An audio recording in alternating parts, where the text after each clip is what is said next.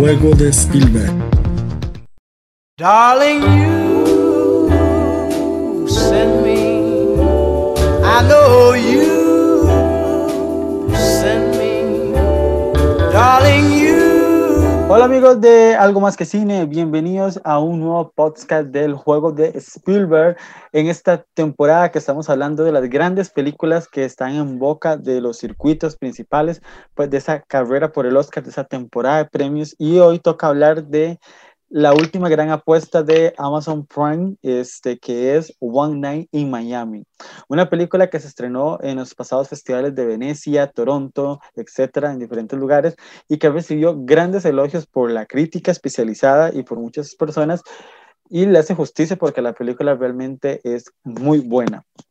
Está dirigida por Regina King, que todo lo que toque Regina King va a ser oro, y aquí no es la sección, es un debut muy correcto, este, y Regina este, está a la altura de la apuesta. Este, vamos a hablar un poco más de Regina King, pero para hablar sobre esta película tengo a mi colega Alan, que ya teníamos ratos de no hablar, creo que la última, ¿para cuál fue? ¿Para Hilly Elegy? Este, sí, no, fue para Mank.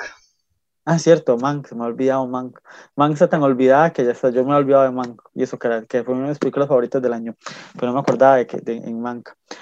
Pero, este, Alan, ¿cómo has estado?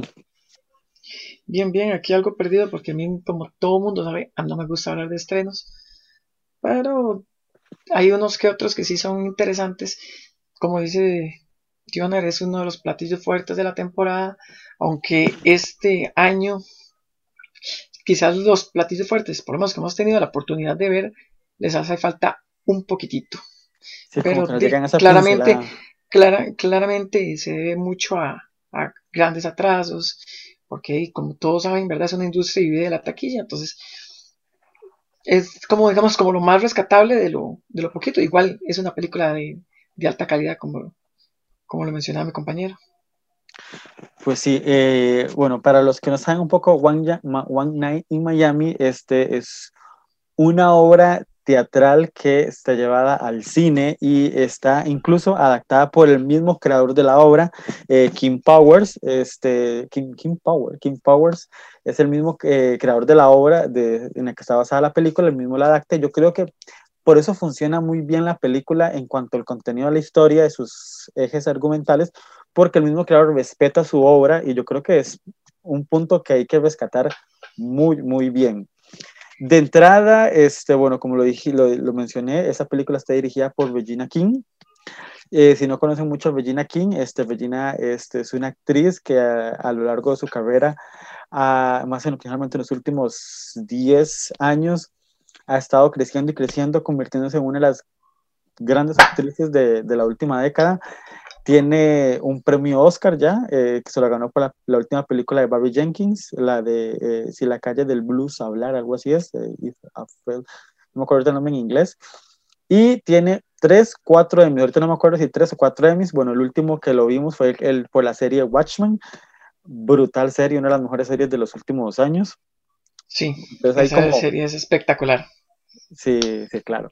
Y Regina King, bueno, era la protagonista de ahí, también eh, participó en American Crime, en, las, en esta serie, miniseries, etcétera. Bueno, Regina King es una, en cuanto a lo que es la parte actoral, es una de las grandes actrices y lo han mostrado eh, a lo largo de los años y en los últimos años, como lo hemos dicho, está en su pleno apogeo.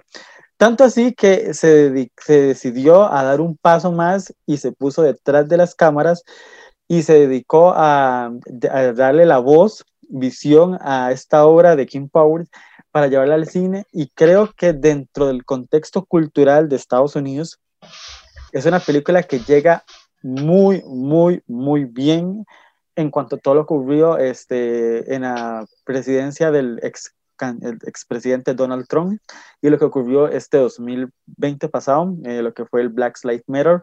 Entonces la película cae en ese, en ese momento y cae muy bien. Y yo creo que por eso es algo que mucha gente le ha valorado a la película, porque si a diferencia de Marraine in Blacksboro, que exponía casos, pero no los abordaba como tal fuerza, One Night in Miami sí. De hecho, si tenía que comparar en cuanto a una película que está al tú en cuanto a temas, de One Night in Miami creo que sería la de por That Fight Blood. Ambas tienen el sustento argumental que están muy bien presente, solo que esta principalmente desde mi punto de vista, One Night in Miami está mejor ejecutada en esos temas de crítica social. No sé, Alan, ¿qué opinas? Este, bueno, primero que todo, la Spiley, aunque no lo crean, no la he visto. Y eso que está en Netflix. Este es una película que aborda muy bien lo que es el tema del racismo y todo, pero es una perspectiva es una, una película muy introspectiva y lo bonito es cómo amarra las diferentes experiencias de cuatro personas, cuatro talentos en diferentes áreas y su influencia ante la sociedad. Es algo que, que lo amarra muy bien y cómo ellos con las experiencias que han tenido, lo van narrando y cómo ellos tratan de sacar adelante su raza mediante a cada uno a lo que se dedica. Eso está muy bien. Como dice Dionar, y es algo que hay que mucho respetar, es la adaptación. Es una obra de teatro. Cuesta mucho. Bueno, no sé. Algo que sí no, no investigué es si el reparto es el mismo o hay alguno de los que participó en, en la obra teatral, ¿no? ¿Verdad? Ahí, sí ciertamente no sé, no, no, me puse a averiguar mucho si los cuatro actores este, estaban en la obra de teatro. Porque es que iba a decir algo, pero mejor no lo digo porque es capaz de que... Porque suele pasar que cuando se utilizan los mismos actores de la obra teatral, ya se curó la misma costumbre de interpretar, porque ya, ya sabemos que el tono de voz y todo es diferente, tiende a darse ese, esa teatralidad. Me gusta mucho que tiene algo en la película son los manejos de cámara, más que todo después de la hora, porque cuando ellos están sentados, en, cuando ellos están en la habitación, bueno, casi todos, casi todos en la habitación, pero tiene esos movimientos de cámara que no es una cámara fija, no le da la sensación como lo tenía Fences, que era la sensación de que están los actores hablando y, pusieron la cámara y hablen, digan todo lo que tienen que decir.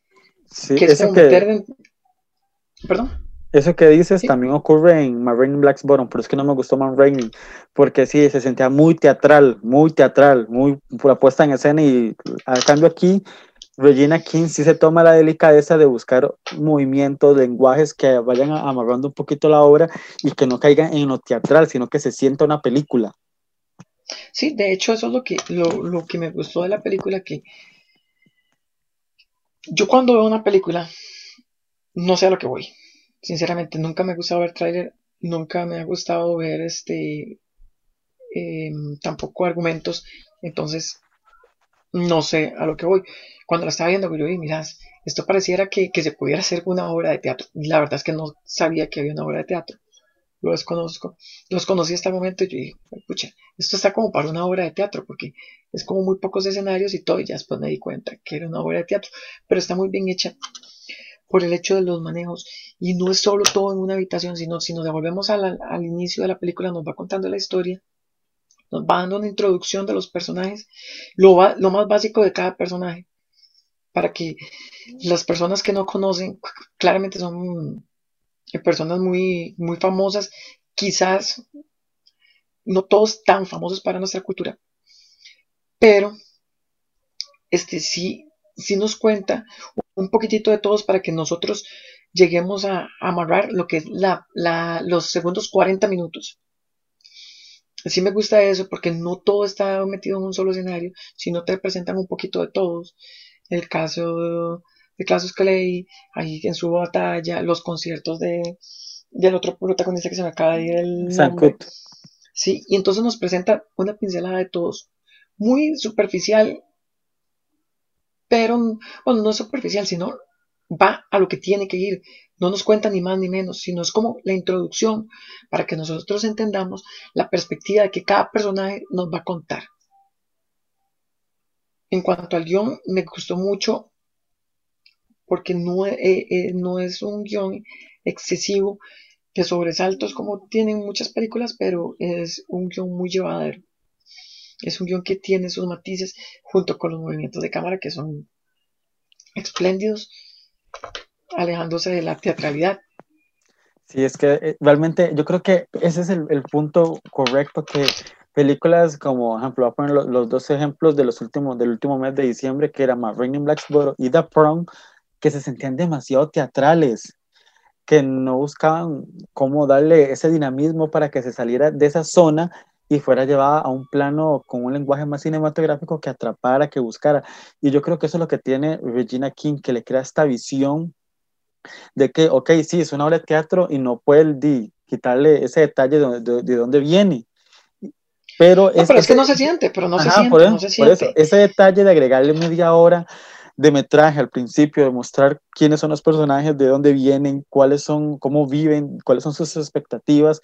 Esa media hora le, le da una base tan rica a la película que cuando llega a la parte más teatral, no cae, no se siente eso. Y aparte de eso, en la, en la misma historia te, te, te, te, sale un poquito de la habitación y te lleva, no sé, a la terraza, que ocurre uno de los mejores encuentros, cuando se pelean y se separan los grupos, ¿verdad? Que dos, el personaje de Kut y Ali, se van a comprar eh, cervezas, no me acuerdo qué es, cervezas, lo que se van a comprar, entonces te hace respiro, busca ese respiro. No, no, no, y, y, digamos, y y entonces, es que, eso es lo que gusta. Me, me, a mí me gustó eso, que leyera esos a mí, eso, a mí eso es lo que me gustó, por eso yo digo, mira, podría ser una obra teatral. O sea, como no sabía de dónde venía la película, ni sabía que había una obra de teatro. Entonces yo dije, mira, podría ser una obra teatral esto.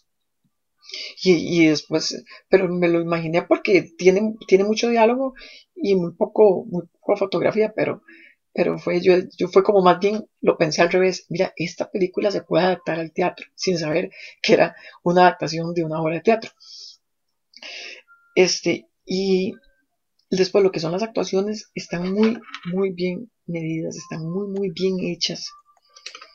La dirección está impecable porque no, to, en realidad el reparto se, se amarra muy bien, no hay una actuación, como le digo, bueno, ahora hay uno de los del reparto es el que tiene como, como más, más nominaciones, ¿verdad? En premios independientes. Bueno, lo, por lo menos hasta la fecha, hasta el día de hoy que estamos grabando, pero digamos, todos están como muy parejos, todos a un mismo nivel.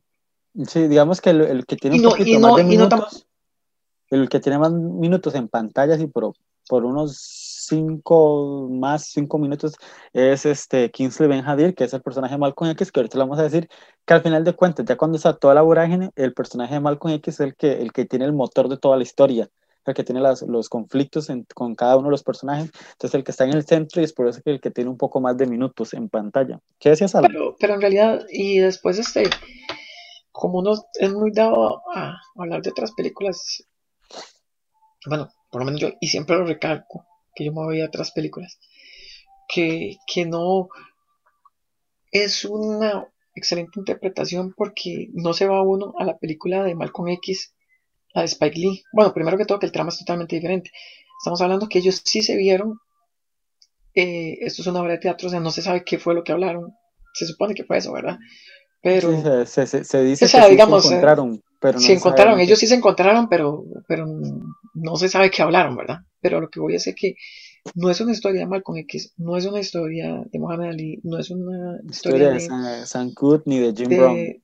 Ajá, sino es simplemente esa pincelada al inicio de, de, un poquitito para que veamos qué hizo cada uno de ellos como para ubicarnos y cómo ellos desde por medio de lo que ellos hacen, de su talento, cómo han contribuido y cómo, cómo la raza negra enfrenta esos conflictos de una forma muy diferente. Porque uno con su talento, como el deporte, que es el deporte, digamos, de, de cosas, es algo que más une. En este caso es el jugador de, de fútbol americano, que es en Estados Unidos, es verdad. Jim Brown. Sí, y la, lo que es la música, lo que es este, cómo con diferentes talentos que ellos tienen, enfrentan lo que es a la sociedad, cómo se van a conocer, y aún así tienen su, digamos, sus dificultades. Como, como en su charco, en su charco son muy respetados, pero sí, en sus charcos son muy respetados y todo, pero igual tienen sus, sus detractores. Sí, sus diferencias y todo. Porque, y se ve muy claro en la, en la escena donde, donde uno de los personajes quiere ayudar a, a, mover un mueble y dice, no, no se no puede entrar aquí. Los negros no, no pueden entrar. Mm, sí, al principio. Y a pesar, y a pesar de que ellos, y a pesar de que ellos este, son gente eh, talentosa, O sea, que, que uno dice, bueno, y sí, como tienen fama y fortuna, entonces son más respetados que cualquier otro. Pero aún así no lo logran. Correcto, Al bueno, 100%. para, para ampli- ampliar un poco este detalle, esto lo que estaba contando la, bueno, la historia, yo creo que no la hemos mencionado, trata sobre una reunión en Miami después de- del triunfo de, de Mohamed Ali, en ese entonces se llamaba Cassius, todavía no se había puesto el nombre de Ali, este, tiene el triunfo y se van a reunir, lo, se van a reunir cuatro, cuatro amigos a celebrar y a compartir, ¿verdad? A encontrarse este, esa noche en un hotel en Miami. ¿Quiénes son estos hombres? Bueno, son este, Malcolm X, son Mohamed Ali, eh, Sam Cooke y Jim Brown. ¿Quiénes son cada uno? Bueno, Ma- Malcolm X yo creo que es como el más famoso de todos, que era un predicador, este, un activista social en los años 60 que murió en el... ¿Cuándo fue que murió? Pero ya les digo cuándo se murió. Que fue asesinado, por cierto, este, en 1965 eh, era acusado por este, enaltecer la violencia y el racismo y el activismo radical. Un poco un resumen de quién era Malcolm X. El otro este, era este, Mohamed Ali, boxeador este, que ganó una medalla mundial. Este, no me acuerdo que, que la película habla- menciona un poco ese detalle. ¿A quién es el que le gana? Este, ay, ay, ay, le gana a. A Sony Liston es, Ajá, al Sonny Liston, ajá, y entonces en el 64. Ajá, y en este momento, este, bueno, para entrar un poco antes en la historia, Malcolm X este, está preparando a, a Cassius para que se haga al, isla- al Islam, pero al mismo tiempo Malcolm está en ese periodo que nos está contando la película de que se va a salir de la nación islámica y quiere hacer el, peregrin- el peregrinaje a la Meca. Mientras que Ali este, se va a ingresar y se va a cambiar el nombre a Muhammad Ali. Los otros dos integrantes de la reunión, bueno, Sam Cooke, que fue un cantante de los años 60, este, muy importante. Unos, eh, la película habla en ese momento que el Mae este, va a escribir, eh, está a punto de escribir la, la canción A Change is a Wanna Come, este, hermosa por cierto, está en Spotify, la pueden escuchar. Y bueno, venía con varios éxitos musicales muy suavecitos y tiene un conflicto con Malcolm porque Malcolm le reclama de que él no aporta o no tiene un apoyo más radical hacia la comunidad y por eso es que tiene unos conflictos. Bueno, es el conflicto principal de la película, el, que, los que tienen más con, este, conflicto en este detalle, que es la rivalidad un poco que se siente entre, entre Malcolm y, y casi eh, Sancut, perdón. Y el último integrante es Jim Brown, que de los cuatro es el único que está vivo actualmente. Era un, un exfutbolista americano.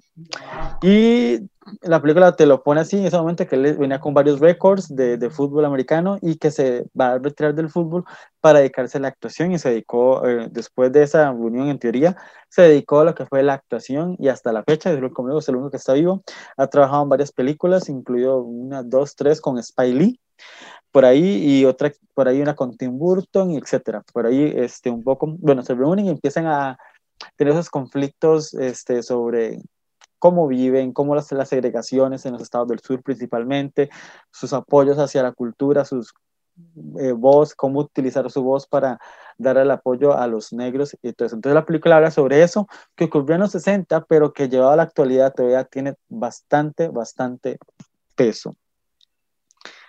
Alan. Sí, en realidad es un, como mencionábamos anteriormente, es un tema muy, muy, muy, muy vigente y en cualquier parte del mundo.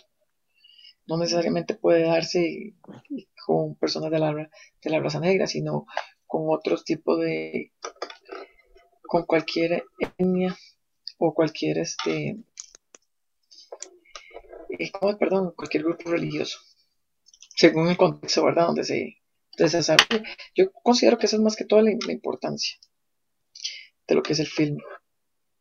Pero es un filme que es muy rico, muy, muy, muy, muy, muy actual. No, no es un filme aburrido.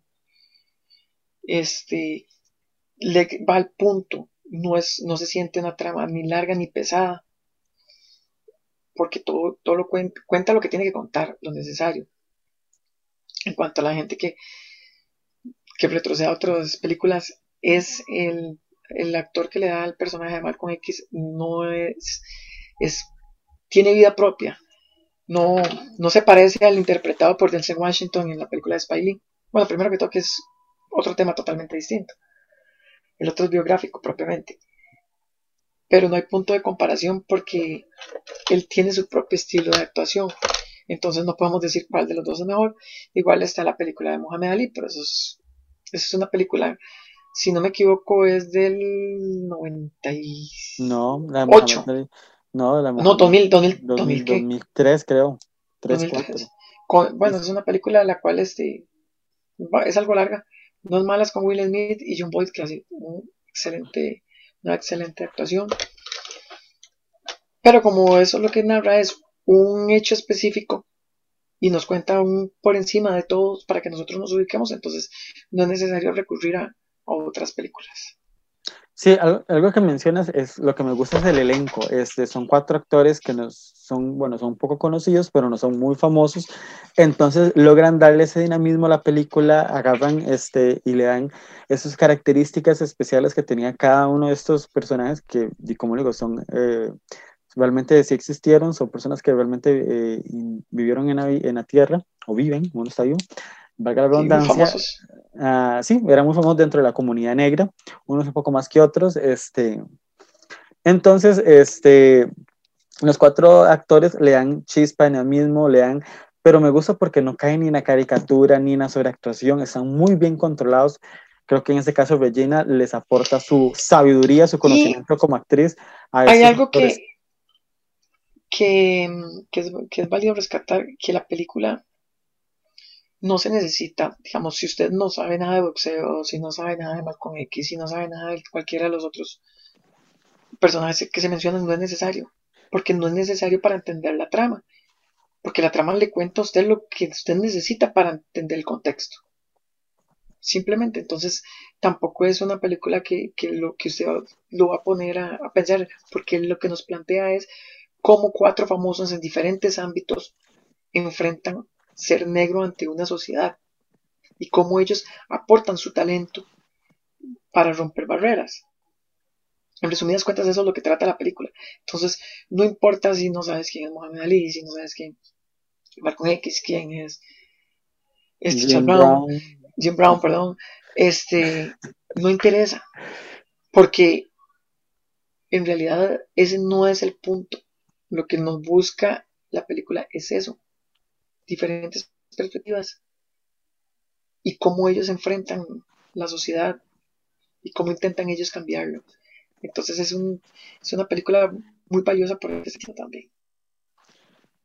Pues sí, es que realmente, como le digo, a mí me gustó mucho porque Regina King le logró darle bastante dinamismo a, la historia, enriqueciendo a los personajes, dándole matices, bueno, y que el mismo eh, King Power se aliara con ella y crearan la adaptación para que se sintiera lo más fresca y amena. Yo creo que eso es como lo más, lo más rico de la película y cómo Si es que, van desarrollando los personajes y los conflictos se van desarrollando. Incluso tiene varios guiños a, a momentos divertidos que, no, que le dan como ese, relajan un poco la, la, la, la obra, ¿verdad? Para que no sienta tan pesada, porque el- a mí personalmente nunca la sentí pesada. No, yo no digo que, que tal vez haya hecho una buena adaptación. Yo lo que me- cuando digo buena adaptación es por el hecho de que no se siente teatral. Pero, digamos, cambios en guion o cosas así, me imagino que se hubieron, pero al no conocer la obra de teatro ni nunca haberla leído, como si he tenido la oportunidad de otras, este, entonces no sé qué, digamos, qué aporte le hizo. O sea, yo, el aporte que yo me, imagino que él sí le hizo ella fue que no se sintiera teatral en cuanto a los diálogos. Pero, digamos, como que guiños o, esas cosas sí, no sé, porque no la he podido ver, pero en realidad es una, muy buena producción y está muy bien dirigida. Como decía anteriormente, esos movimientos de cámara son hermosos por el hecho de que casi siempre suele pasar cuando son adaptaciones, a, eh, adaptaciones de teatro a cine, tienen la condenada maña de poner la cámara y los actores pareciera como si estuvieran recitando. No importa el actor que sea, porque es algo que se ve por momentos, no siempre.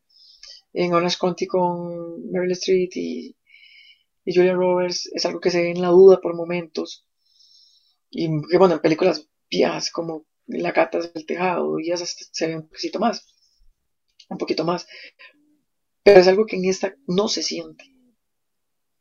No, que casi todas tienen ese aunque sea un pelito, aunque sea un pelito de teatralidad, esta no lo tiene. Por esos mismos movimientos de cámara.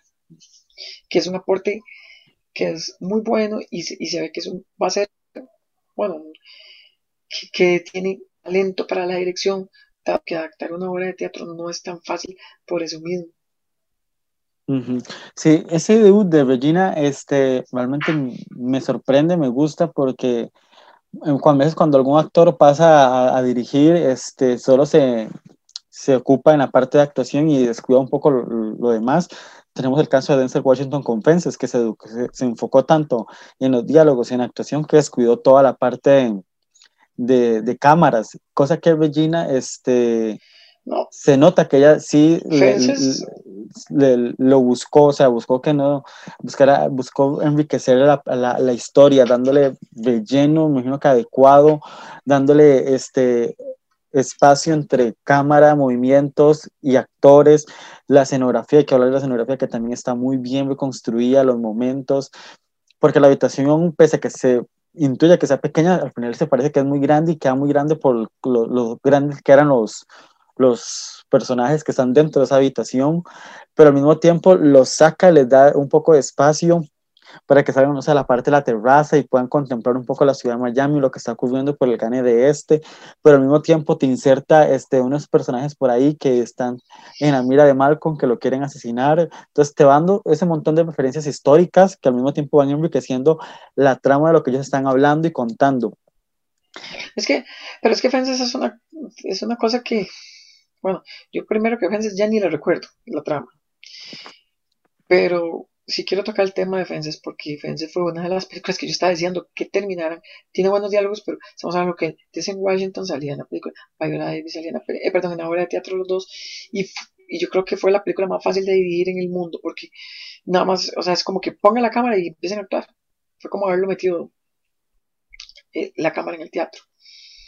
Y, y esa película sí cuando él, él, va hablando, no sé si es con el hijo o el amigo, no sé qué, que hablan de, de, partidos de, de béisbol, yo no sé, como que hubiera tenido más imaginación. Cuando ellos iban caminando, y, no sé qué sé yo, ir caminando y ir viendo a gente practicar béisbol y decir, ¿te acordás de Baby Ruth cuando no sé qué, no sé cuánto? Y presentar escenas viejas de partidos y, y cosas así. De lo poco que recuerdo, porque no sé si era que estaba hablando con el hijo o con alguien.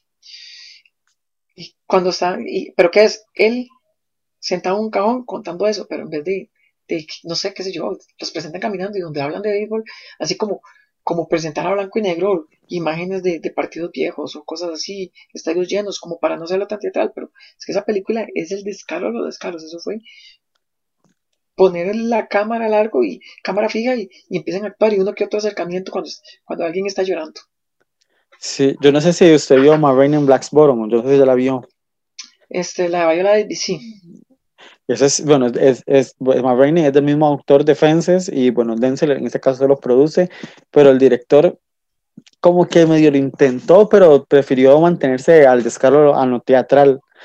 Otra película que, es de que salió el año pasado, que es teatral, es esta Los chicos de la banda, que también está en Netflix, que me gustó por eso, porque el director también, ok, lo único que tenía era una habitación con los personajes dentro en esa fiesta, donde empezaron a ocurrir un montón de cosas, pero el director le dio esa chispa, hizo varios movimientos, corrió la cámara, corrió la cámara por todo el, el, el, apartamento, subía, bajaba, te da diferentes ángulos de los personajes y los personajes iban moviéndose alrededor de la cámara, y, entonces hacía que la, la, cinta no se sintiera pesada y ni se, sienta, ni se sintiera tan teatral, porque de verdad está mejor filmada Hamilton que in Blacksboro, se lo juro, y porque, pero Hamilton, usted sabe que viene de una obra de teatro, que es una obra de teatro grabada, pero le dieron tanta chispa a Hamilton que por eso es demasiado buena, cosa que Marraine, por Dios, dame paciencia, por eso es que la sigo odiando.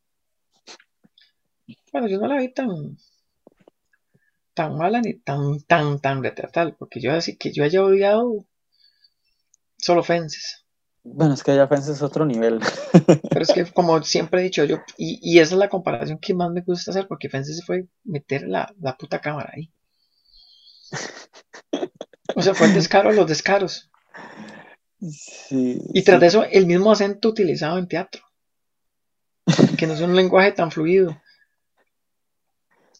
Sí, aquí, bueno, en, eh, One Night Miami, este, sí se siente muy natural porque los actores creo que sí se comprometieron y le dieron esa frescura, esa naturalidad de no sentirse tan teatral. Sí hay momentos que se siente obviamente el teatro, pero no están tan a la vista, así como que... Pero es que en los momentos que se siente el teatro fue como cuando yo, cuando yo me imaginé eso, pero están los movimientos de cámara, entonces le hacen un, un primer plano a uno, entonces después al otro no le hacen un primer plano, sino le presentan la cara de costado o cosas así.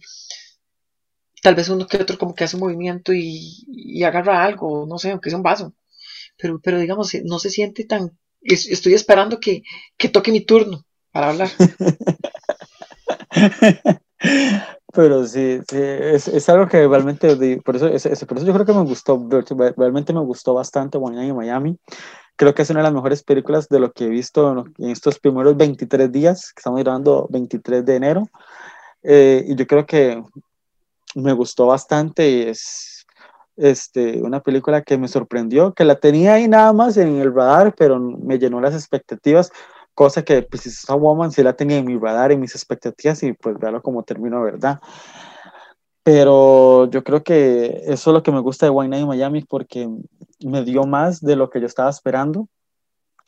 Y ese, ese plus me, me gustó bastante y yo creo que la va a tener ahí muy presente a lo largo de este 2021.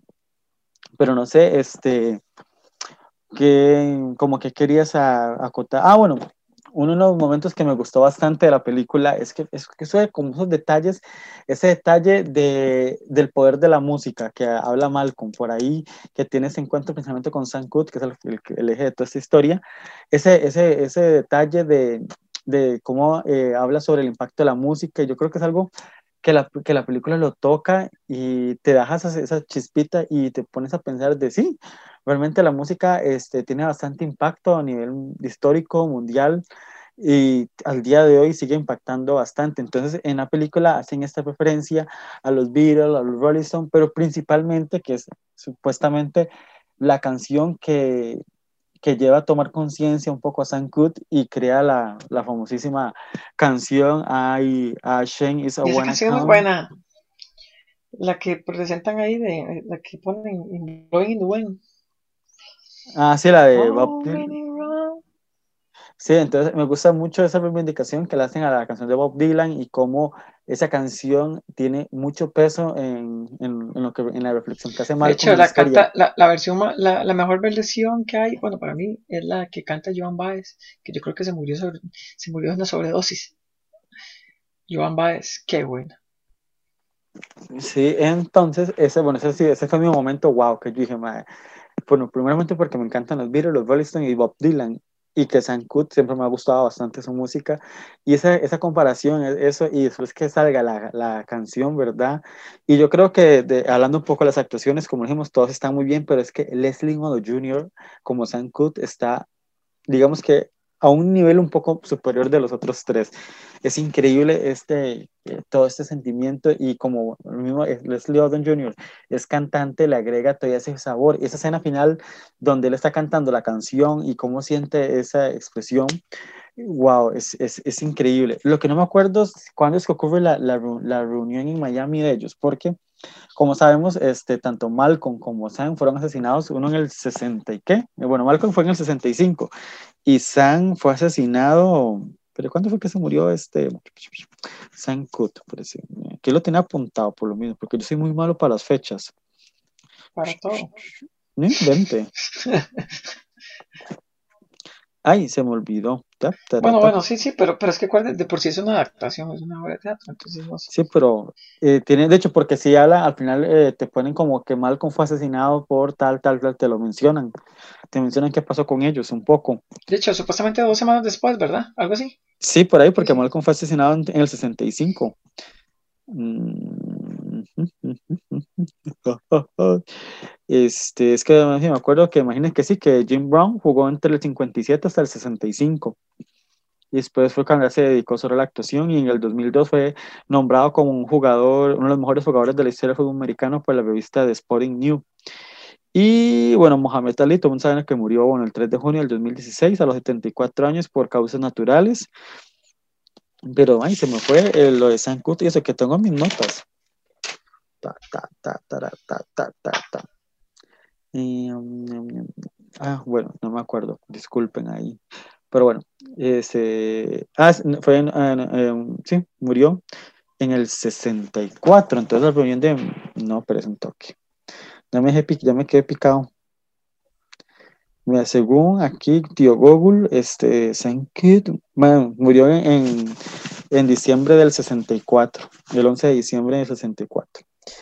Y Malcolm, entonces algo que no me calza en la historia de la, de la película, las fechas. Y Malcolm fue asesinado el, no- el 21 de febrero del 65. No sé, hay algo que no me calza entre las fechas. Ahora que lo, estoy- que lo Bueno, estoy ahí- analizando. Bueno, ahí este, supuestamente dice que dos semanas después de la reunión, pero nunca especifica el mes de la reunión, nada más que fue en el, en el 64. Ujú. Pero bueno, al vato ese, yo creo que se acuerdan el que, que dijeron el que, se- el que tenía que morir a dos semanas era el de San Kut, porque si Malcolm en el 65 y Kut en el 64, que muere por supuestamente lo mata a una mujer en un hotel y lo porque ya, la iba a violar, pero después como que no, que iba a violar a, la- a una muchacha. Al final supuestamente él, lo que se dice fue como Bueno, que en realidad eso sin importancia cuando muere quién, la importancia es el tema de la, de la película. Porque no, no es una película biográfica, ni tampoco es un hecho que realmente sucedió. O sea, ellos sí se vieron, sí se reunieron, pero nadie sabe de lo que habló. Entonces, tampoco es este importante eso porque no es una película biográfica. No, pero además lo que quería era como un contexto a la historia, para darle un poquito más de, de conocimiento a, a la audiencia de que obviamente esto fue lo que, lo que presenta la película, lo que ocurre, pero obviamente hay más trama Pero acuérdese- alrededor. Por eso, pero de igual, de igual manera, para eso hay libros y hay otras películas que hacen referencia. Esto es simplemente un, un hecho ficticio. Ya lo sabemos que es ficticio, Por más eso, o menos. Entonces, ¿para qué?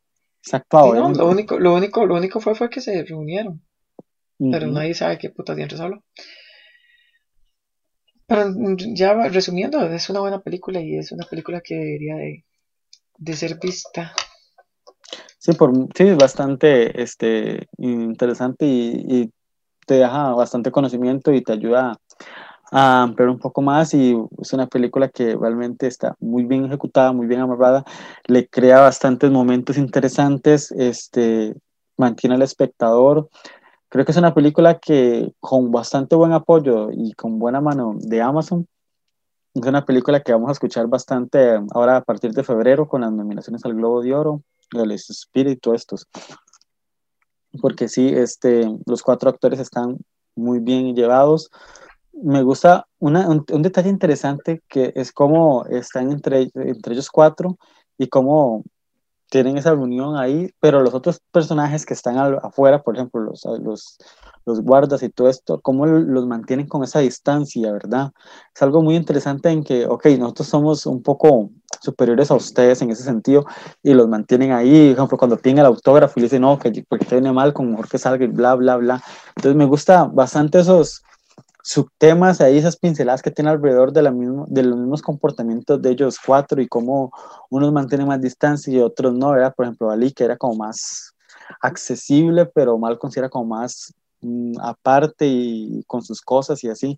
Me gusta muy bien esos detalles porque lo que hace es darle un poco más Y es que, es que estamos de hablando que, construcción. que Mohamed, perdón, Mohamed todo lo quería, era un deportista, el otro, él desde un inicio se ve que no, no era ni paranoico ni nada, sino que él sabía que lo iban a matar. Entonces también es, esa es otra buena parte de la construcción de la, de la película. El otro es accesible, es un deportista, los deportistas sí, todo mundo, la mayor parte de gente los quiere, les quiere autógrafo y todo, al otro no es que no lo quieran, pero, pero el otro día al tener eh, implicaciones religiosas y todo, y tener un, poder, no, un poder político, entonces él, él, es, él, él es un poco más distante, porque acordémonos que prácticamente en un momento que hay una discusión, sale disparado el, el de, la nada sale el, guardaespaldas. Sí, por lo mismo, es por eso. Pero sí, sí, está, de hecho, los cuatro están muy, los cuatro personajes están muy bien construidos en esos detalles. Primeramente, bueno, en eso. Yo creo que el, el, al final el que es un poco más neutral, el que busca el balance siempre, bueno, es el personaje de, de Jim Brown, porque es como el que está en sus momentos así, y es el que busca cómo no, apaciguar un poco las aguas, porque a veces se les suben, ¿verdad? Se alzan. Entonces, di, no sé, algo más que quieras agregar ahí. Pido que la vean, que es una buena película, porque ya todo está hablado, que la disfruten y si la vieron y, hay cosas que no, que se les pasó, pues repítanla porque es una película que, que vale la pena. Sí, bastante, bastante. Este, en cuanto a temas de premios, bueno, este, actualmente pareciera que, que el, el Oscar a Mejor Actor de Reparto lo tiene Leslie Odom Jr. como Cooke aquí en Wine Miami. Y pareciera que el Oscar cantado de, de Wine Miami va a ser el de canción, ¿verdad? Por la canción eh, Speak Now, que la interpreta y la compone Leslie Odom Jr. Así que Leslie puede salir esa noche con dos Oscar en la mano o con uno, pero dos o uno. Pero que al parecer sale con algo, sale. Y no sé qué más agregar. Bueno, este, no sé si quieres agregar algo sobre Regina King. Eh, en realidad no, porque es una, una artista a la cual he visto, pero nunca le he puesto así como, ella es muy buena y todo, pero nunca le he puesto así como la gran, gran, gran atención. Me encantó la, actuación de Jen Waldman, una excelente serie, pero no es una de, de mis fichas conocidas. O sea, de mis, de mis actrices predilectas.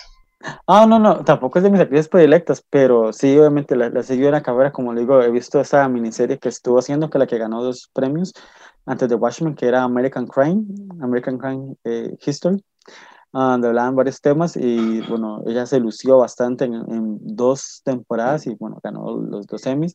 Después vino el Oscar en, por la película de Jenkins y después vino el nuevo Emmy por Watchmen que yo estaba más que decía, no, se lo van a dar a Kate Blanchett, pero al final terminó en manos de Regina King, yo creo que está. Yo no, nunca lo pensé, ver, usted sabe. Siempre pensé que iba a ser ella. Lo que sí me sorprendió fue cuando, bueno, es que también casi todos los capítulos de Watchmen estaban para mejor dirección. Y que la mejor dirección se la llevara un capítulo de, de esa, poco ortodoxa era.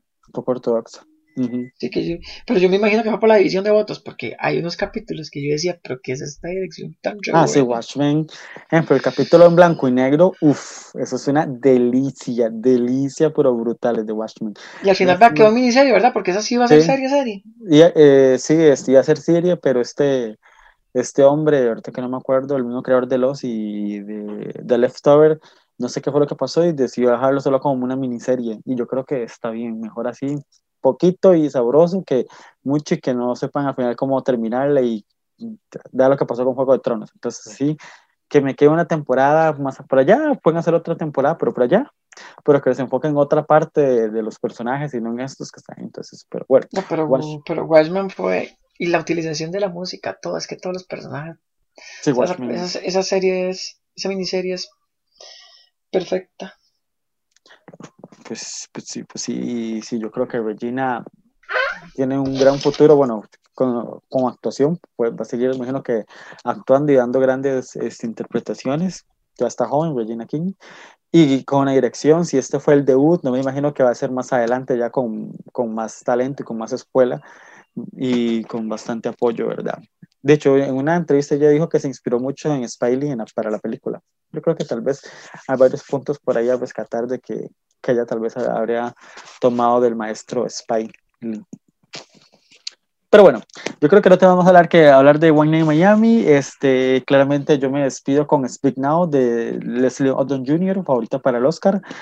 Y nos vemos para la próxima para hablar. Este, estoy ahí, creo que vamos a hablar de Malcolm and Marie o y Promising Young Woman. Alan.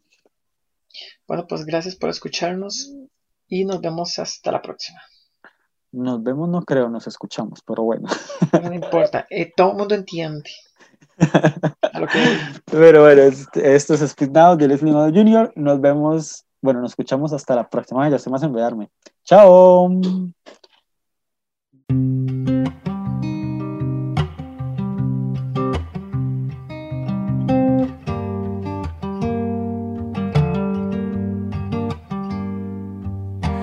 Listen, listen While the storm in your heart is raging, listen,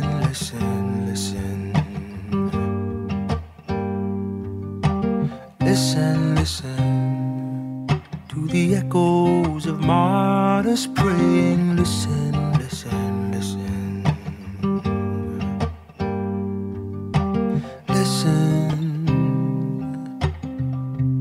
brothers and sisters, listen, listen, listen.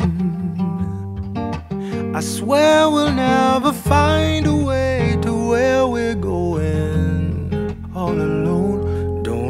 eyes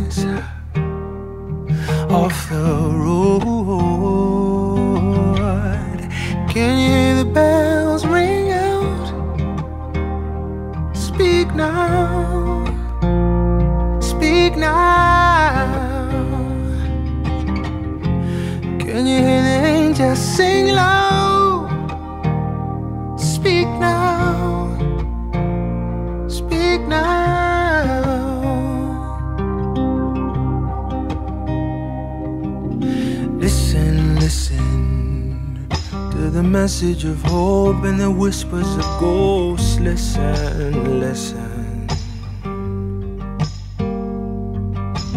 Listen, for the children will grow on the seeds that we sow. They listen, they listen. Oh, listen brothers and sisters, listen.